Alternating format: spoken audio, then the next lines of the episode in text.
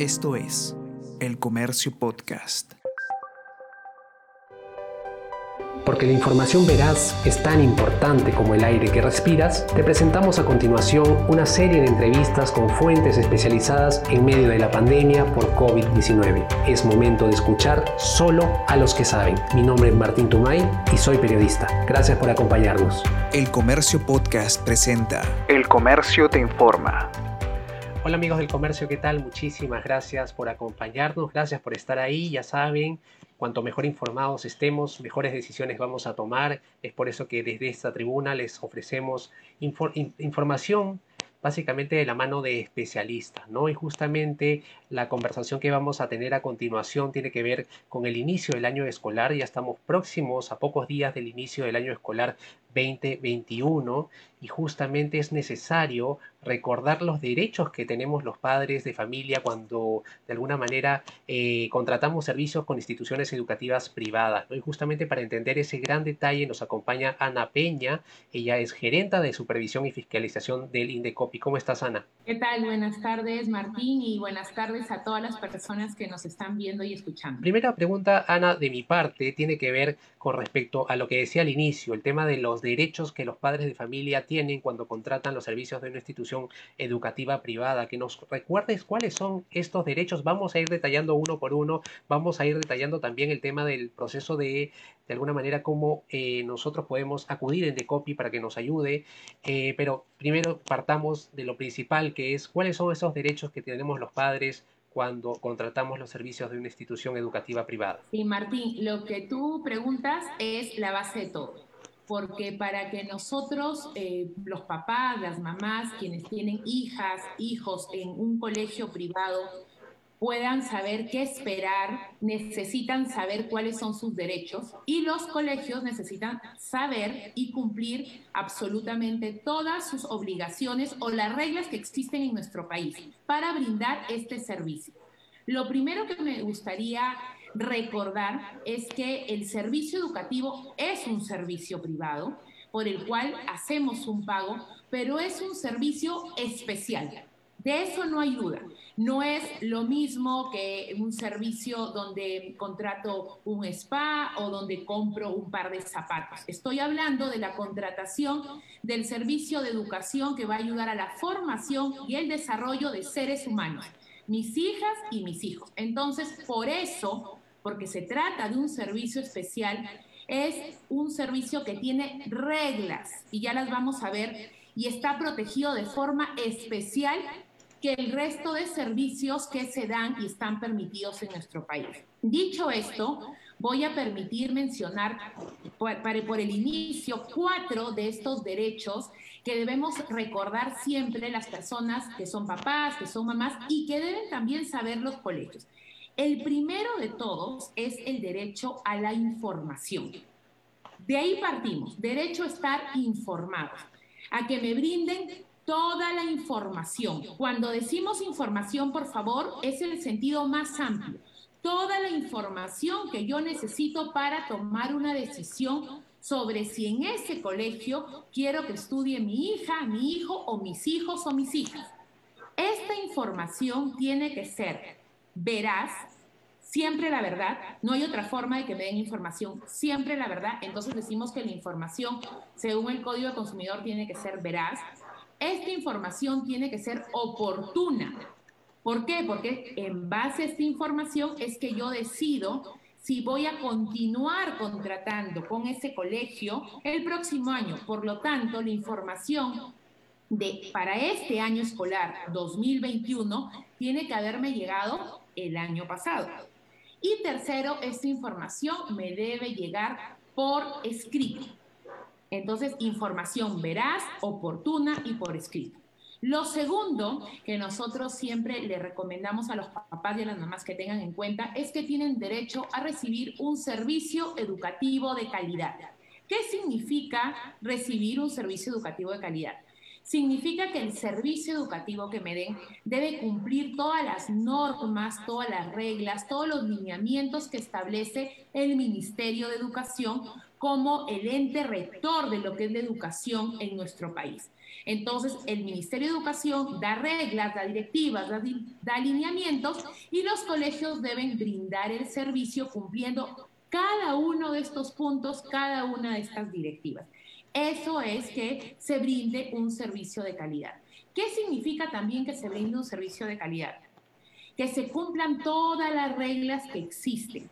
Por eso, actualmente existe que solamente me pueden cobrar tres únicos conceptos. Tres.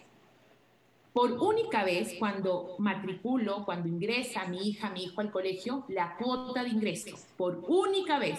Primer cobro permitido. Segundo cobro permitido, una vez al año la matrícula. Segundo cobro permitido. Y tercer cobro permitido son las pensiones que se pagan mensualmente. Entonces, parte de que los colegios cumplan con todas las obligaciones y reglas existentes es que solamente me pueden cobrar estos tres únicos conceptos. Siguiente, que el servicio educativo se brinde de una forma que no permita, que no entre la discriminación.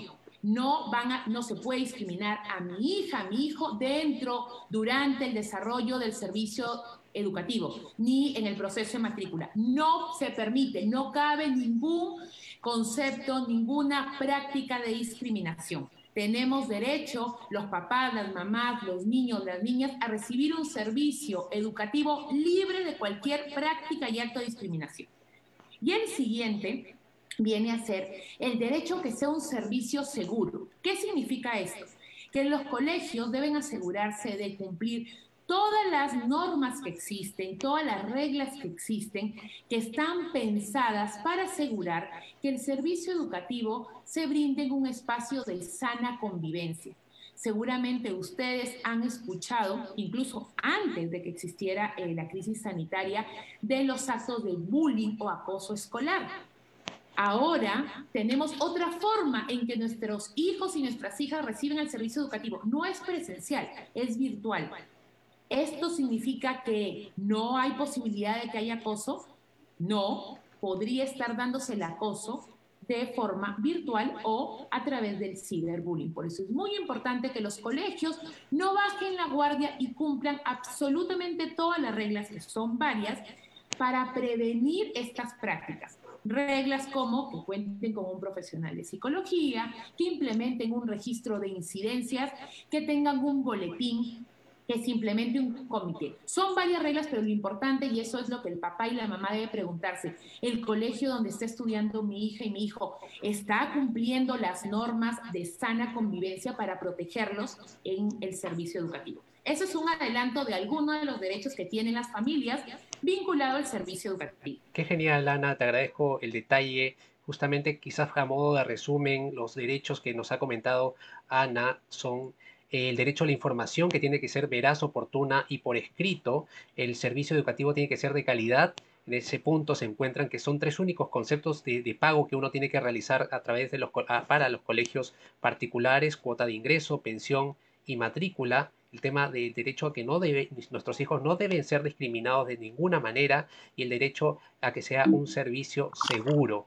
Eh, y con respecto ya nos empiezan a llegar, tenemos ya más de 600 personas conectadas, nos empiezan a llegar eh, algunas preguntas, ¿no? Una de ellas es de Natalie y dice ella, en cuanto a la cuota de ingreso, en el caso del niño que estudió un año, a los dos años de edad, nivel de, un niño que estudió eh, los, primeros años de colegio, ¿debe el colegio devolver la cuota de ingreso? Ese tema, ¿cómo, cómo se está tratando y si están teniendo quejas en ese sentido, Ana?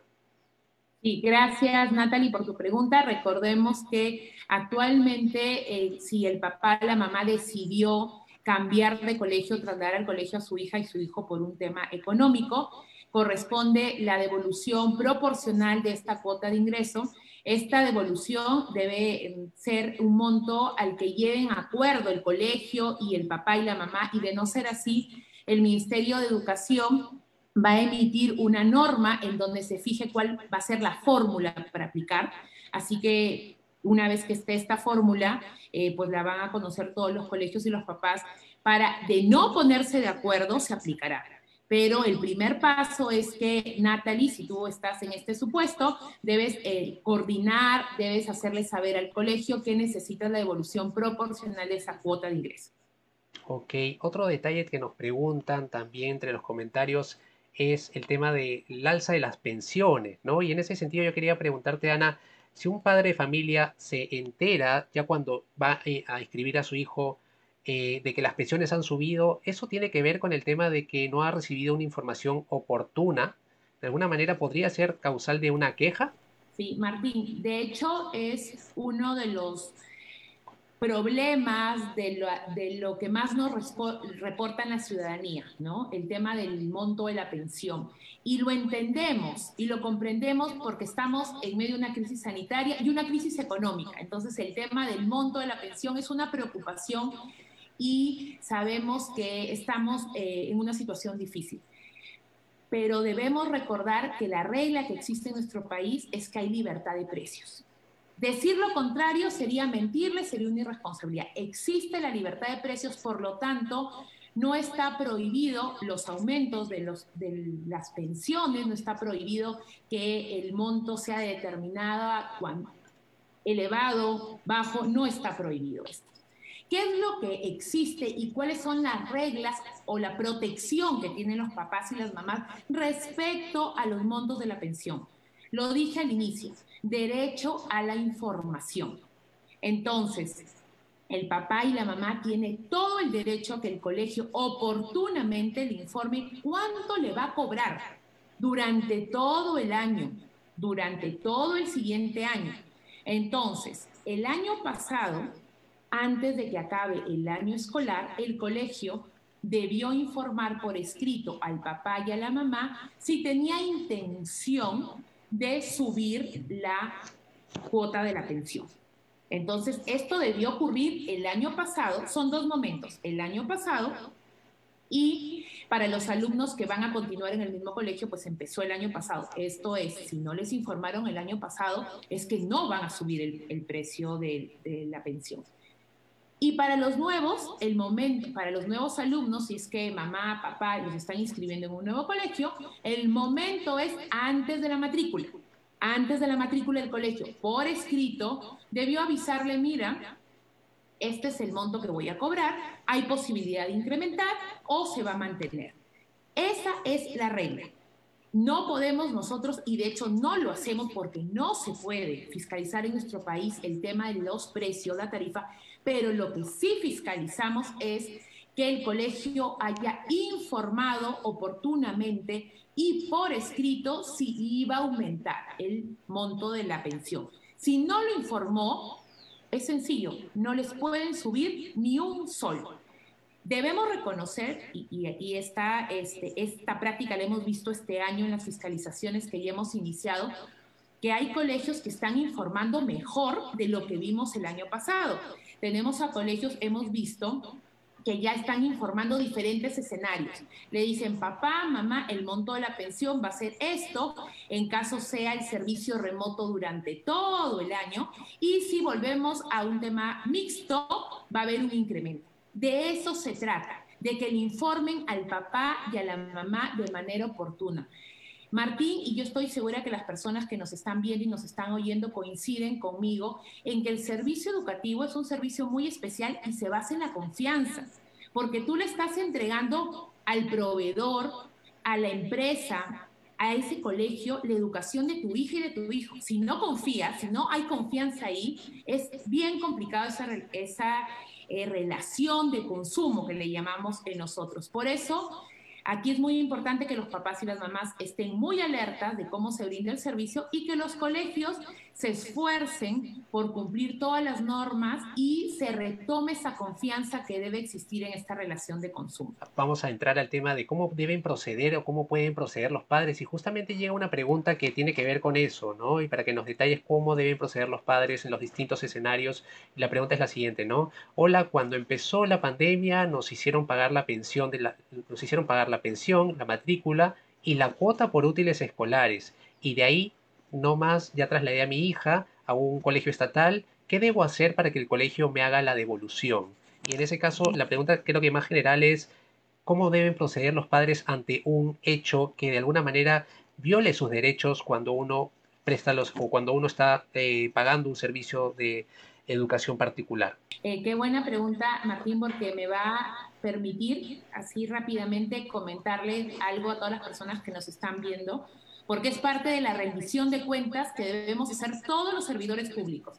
Cuando el país entró en la crisis, estamos hablando del año pasado, el INDECOPI tenía un plan de fiscalización para todo el 2020 y teníamos una hoja de ruta hacia dónde íbamos a ir. Empezó la crisis sanitaria y decidimos que teníamos que cambiar ese plan, que con ese plan no íbamos a poder ayudar a las personas. Porque recuerden que las autoridades del Estado fiscaliza siempre pensando en beneficiar a las personas. Si no lo logramos, ahí tenemos que recalcular. Entonces, en marzo del 2020 pusimos en marcha un plan de fiscalización de emergencia. Y desde marzo hasta la fecha nos estamos dedicando a fiscalizar temas que tienen que ver con la pandemia, afectaciones de las personas que tienen que ver ahorita en crisis sanitaria. Para eso fue muy importante escuchar y saber qué les preocupaba. Es ahí donde activamos el Centro Especial de Monitoreo. Este Centro Especial de Monitoreo Imagínense, es como que un observatorio que hemos activado que utiliza algunas herramientas de inteligencia artificial para tener más velocidad y poder captar todo lo que nos hablan en, simultáneo. Llevamos 345 días observando y monitoreando el país y a la fecha hemos captado más de 200 mil voces que nos han hablado sobre problemas. Y obviamente el primer problema que saltó fue el tema educativo y en base a eso es que el Indecopi inició fiscalizaciones el año pasado a los colegios porque empezó la pandemia, entonces los papás y las mamás, como lo comenta la persona que te ha escrito, se preguntó, ¿qué voy a hacer? Uno, ya no voy a poder matricular a mi hijo o a mi hija en ese colegio, necesito que me devuelvan. Ya entregué la lista de útiles, ya entregué, eso nos decían, ya entregué todos los útiles. ¿Quién me los va a devolver? Otra pregunta que nos hacían o que nos reportaban y que la captamos desde el monitoreo. Me siguen cobrando y no ha iniciado las clases. ¿Qué puedo hacer Indecop? Entonces, aquí el rol que ha jugado el papá y la mamá ha sido importante porque nosotros le llamamos vigilancia ciudadana. Con ese dato que nos han dado las personas y que lo hemos captado a través del monitoreo, que ya les voy a decir, ustedes dirán, ¿y cómo hago para entrar en ese monitoreo? Nosotros monitoreamos redes sociales, monitoreamos lo que dicen en los medios de prensa, los periodistas, y también escuchamos lo que nos dicen las familias a través de la cuenta que se llama colegios.indecopi.gov.pe, colegios.indecopi.gov.pe, y también nos escriben a un WhatsApp que se llama Vigilancia Ciudadana. Este WhatsApp que les voy a dar, este número solo es para que nos den datos de fiscalización. No es para poner reclamos, no es para hacer consultas de otros temas de Indecopi, porque es como la central de los bomberos. Si nos cargan de otra información, nos van a distraer y lo que nosotros queremos es tener el dato para inmediatamente iniciar una fiscalización.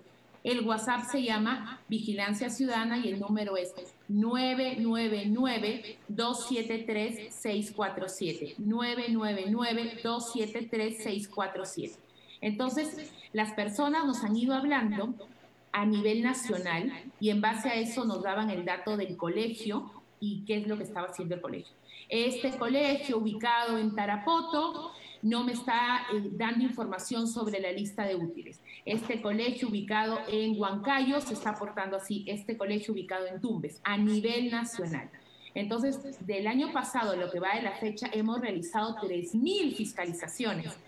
Ha sido un gran esfuerzo, pero sabemos que no es suficiente, porque hay más de 13.000 colegios. Nosotros hemos logrado fiscalizar a 3.000. Y ahí es donde entra la vigilancia de la ciudadanía. Por eso es muy importante que las personas sepan cuáles son sus derechos para que puedan exigir. Entonces, eh, así funciona. Nosotros estamos ubicando información y en base a esta información que ubicamos, actuamos y activamos una fiscalización.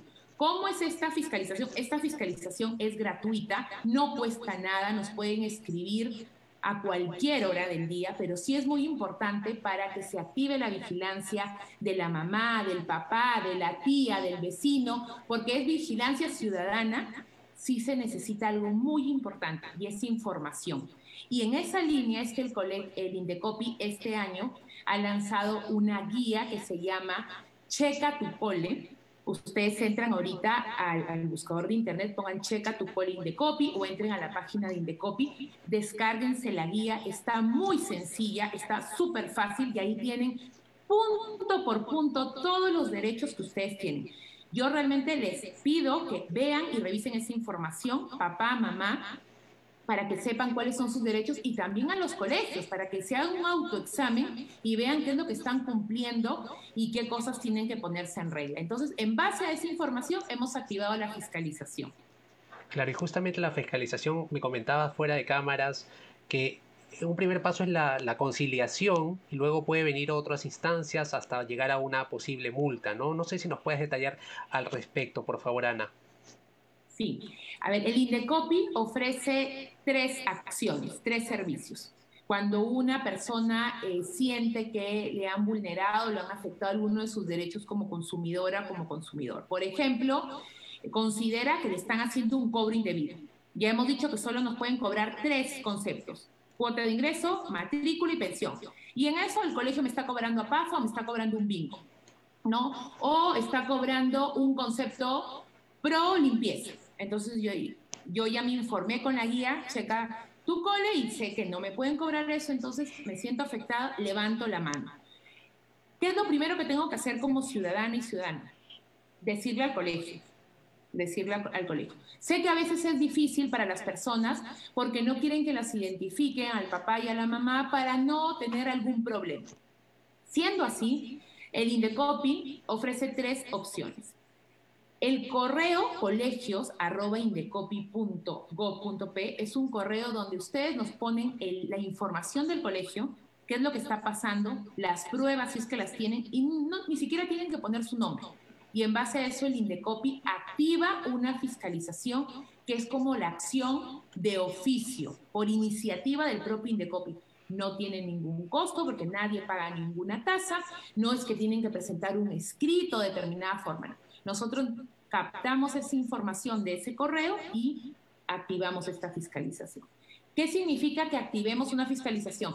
Le tocamos la puerta al colegio y le decimos, colegio, somos de Indecopi, tenemos esta información y le hacemos, levantamos un acta y le entregamos esta acta y esa acta es como una alerta de todo lo que está incumpliendo. Y aquí hay dos posibilidades, ¿no? Los colegios que deciden empezar a cumplir las normas, lo cual es lo mejor, porque es lo que buscan las personas, un inmediato cumplimiento.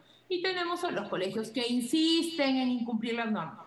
Para estos segundos, nosotros volvemos a una siguiente fiscalización y ya llevamos el resultado de esa fiscalización a los órganos resolutivos del INDECOPI para que evalúen iniciarles procedimientos sancionadores y de ser el caso hasta los pueden multar.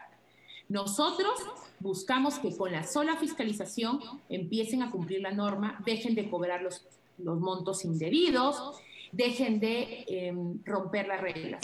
Si los colegios no quieren sumarse a esta campaña preventiva de fiscalización, pues los vamos a llevar a la opción, digamos, sancionatoria. Eso es con fiscalización. Las otras dos acciones que tienen de copo Reclamos. El reclamo es un servicio gratuito, conciliatorio y rápido que brinda el Indecopi. Las personas que quieran poner un reclamo pueden entrar a nuestra página web a cualquier hora del día y entran a reclama virtual. Súper fácil, entran por línea, por web, internet, ponen los datos y ahí se van a contactar con ustedes el equipo de, del servicio de atención al ciudadano, el Indecopi, y van a tomar su reclamo. Y ahí, dentro del desarrollo de este reclamo, es que hay una audiencia de conciliación que también es virtual, así que no tienen que trasladarse al Indecopi físicamente a las sedes que tenemos a nivel nacional. Y aquí lo que el Indecopi hace es tratar de acercar al papá, a la mamá y al colegio, los representantes, para que lleguen a una solución. ¿De qué va a depender de esta solución? Evidentemente de la voluntad del colegio y de la voluntad de los papás. Tenemos una tasa exitosa de conciliaciones en lo que son reclamos. Esa es una opción. Y la segunda opción ya es la denuncia. La denuncia es un procedimiento ya que se inicia ante Indecopi presentan el escrito denuncia por la mesa de partes virtual, se paga una tasa que en realidad es muy baja para todo lo que cuesta el procedimiento y ahí el Indecopi ya tiene otro rol, ya no solo de acercar a las partes para tratar de que lleguen a un acuerdo. Aquí el Indecopi tiene el rol de verificar las pruebas que ha presentado el papá a la mamá. Ah, eh, están cobrándole este concepto. A ver si los descargos o la defensa del colegio y en base a eso emite una resolución o emite un pronunciamiento. Y este pronuncia, en este pronunciamiento lo primero que dice es, bueno, sí, tiene razón el denunciante, papá, mamá, o no tiene razón, tiene razón el colegio. De darle la razón al papá, la mamá, al denunciante, se pueden dar dos cosas. Eh, se dicta una medida a favor del papá, de la mamá, sobre lo que está pidiendo, y lo segundo es que puede sancionar al colegio desde una amonestación, que es como una llamada de atención, hasta imponerle una multa con el tope de 450 UITs, que es casi 2 millones de soles. Esas son las, digamos, las tres acciones que tiene el Indecopi el reclamo, la denuncia y de lo que estamos hablando acá es de la fiscalización, donde las personas que nos están viendo, que nos están oyendo, donde el, periodismo juega un rol importantísimo porque lo que queremos es activar la ciudadanía y estar vigilantes. La ciudadanía para nosotros en el proceso de fiscalización es que todos los buenos y buenas ciudadanas queremos que el país funcione bien y para eso hay que cumplir las reglas. Y si vemos que un colegio las está rompiendo, levanto la mano y alerto al área de fiscalización para que inicie la acción. Ahora nos preguntan entre los comentarios, Ana, con respecto a las multas, ¿no? Ya es la, pregunta antes de entrar con las preguntas precisas y, sueltas de, de los comentarios también. Nos preguntan si en cuanto a las multas, entiendo, justamente revisaba, ¿no? Hay una lista que salió en el 2000 19, eh, creo, de los 15 colegios privados más multados del país. Y la pregunta tiene que ver con respecto a eso. ¿Las multas se están pagando o no se están pagando? ¿O hay una increíble lista de, de colegios, instituciones deudoras hasta el momento? ¿Cómo es en ese sentido, Ana? No sé si nos puedas precisar. Sí, las personas que quieran enterarse con más detalles sobre las instituciones educativas que han sido sancionadas, las invito a entrar a la página del Indecopi y buscar la opción de mira a quién le compras que es una aplicación, es un sistema que nosotros tenemos en donde ustedes pueden buscar cuáles han sido las empresas sancionadas. Y ahí les aparece el motivo y el monto de la sanción. Las multas, eh, una vez que ya están confirmadas y ya están, eh, digamos, son aptas para ser cobradas, pasan a la cobranza coactiva de la institución. Hay un área de, ejecución coactiva en la institución en los casos en que no se paguen voluntariamente. Realmente el, pago y el cobro de las multas es un tema importante y que como Indecopi nos corresponde hacer que se, se paguen las multas, pero a la ciudadanía en realidad al papá, a la mamá que nos está viendo, que nos está escuchando, lo que les importa, lo que les interesa es que el colegio donde está entregándole la educación de su hija y de su hijo cumpla con todas las reglas. Y ahí es donde es clave la fiscalización y es donde es clave que los colegios sepan que los papás y las mamás de su comunidad están bien informados, porque es la única forma de llevar al cumplimiento de las normas.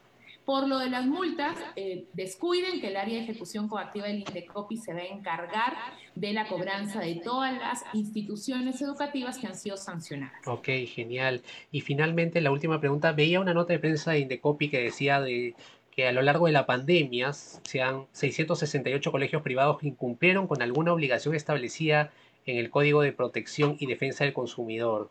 Y yo quería preguntarle respecto cuáles fueron las faltas con mayor incidencia entre estas 668 instituciones educativas privadas. Sí, este, ese dato eh, tiene que ver con la fiscalización que realizamos y tiene que ver, los colegios que han sido fiscalizados, todos esos colegios han salido de la información que nos ha dado la ciudadanía. Entonces la ciudadanía nos iba alertando Incluso hay colegios que cuando los fiscalizábamos nos decían, Indecopi, ¿cómo has llegado hasta a este, este colegio? Porque hemos llegado a todas las regiones del país. Y la respuesta es porque tenemos a la vigilancia ciudadana y esto funciona así a nivel nacional. Entonces, de los más de 3.000 colegios que hemos fiscalizado, nosotros también nos evaluamos como Indecopi y nosotros, y esta evaluación eh, la hacemos para saber si nuestra fiscalización está cumpliendo su objetivo. Al inicio de esta conversación, Martín te decía que el objetivo de la fiscalización, el Estado fiscaliza para asegurarse que se cumplan las normas, las reglas que existen en el país, pensando en beneficiar a las personas. Entonces, yo como Indecopi, ¿cómo sé que esas más de 3.000 fiscalizaciones a colegios que he realizado a nivel nacional le están sirviendo a las personas. Me tengo que evaluar, hago una evaluación. Y parte de esta evaluación, lo primero que hago es ver que los colegios a, los que yo he ido y los he fiscalizado, cuántos de estos colegios que incumplían, porque cuando nosotros vamos y fiscalizamos, le hacemos la revisión al colegio y tenemos a los colegios que están incumpliendo. Entonces tenemos 600 colegios que incumplían. Nosotros, después de la fiscalización, sin necesidad de sanción alguna, tenemos que casi la mitad de colegios ya están cumpliendo las normas. Y esto para nosotros significa mucho, porque cada colegio tiene, en algunos casos, 2.000 alumnos. Esto significa que ya hay 2.000 niños, niñas que están recibiendo una educación y un servicio cumpliendo las normas. Seguramente las personas que están aquí conectados viéndonos dirán, bueno, yo tengo problemas en el colegio de mi hija, de mi hijo, y, ¿qué significa esto? Significa algo muy sencillo. Les he dicho que hay más de 13 mil colegios. Nosotros hemos logrado fiscalizar a 3 mil. Obviamente hay varios colegios que todavía no los hemos fiscalizado. Entonces, los problemas no se han solucionado. Para solucionar los problemas necesitamos juntarnos tres el Estado presente la fiscalización, tenemos un plan de fiscalización de emergencia que incluye la fiscalización al colegio, la ciudadanía, ustedes, que sepan, descárguense la guía, checa tu cole y apréndanse todo. Además está súper fácil y entendible. Sepan cuáles son sus derechos para que los puedan exigir y levanten la mano y nos alerten si no están cumpliendo. Y el tercer gran invitado para sumar y que la, educación de, de, nuestro país sea buena para los niños y niñas, son los colegios, el empresariado. Necesitamos tener un empresariado que cumpla las reglas. Es difícil, es una situación difícil, pero necesitan cumplir las reglas. Y nosotros en Indecopi, la primera ronda de fiscalización ha sido preventiva ningún colegio se puede quejar que a la primera hemos ido y hemos levantado un acta que puede llevarlos a una sanción. La primera ha sido preventiva. Le hemos dejado la alerta con la oportunidad de que empiecen a cumplir.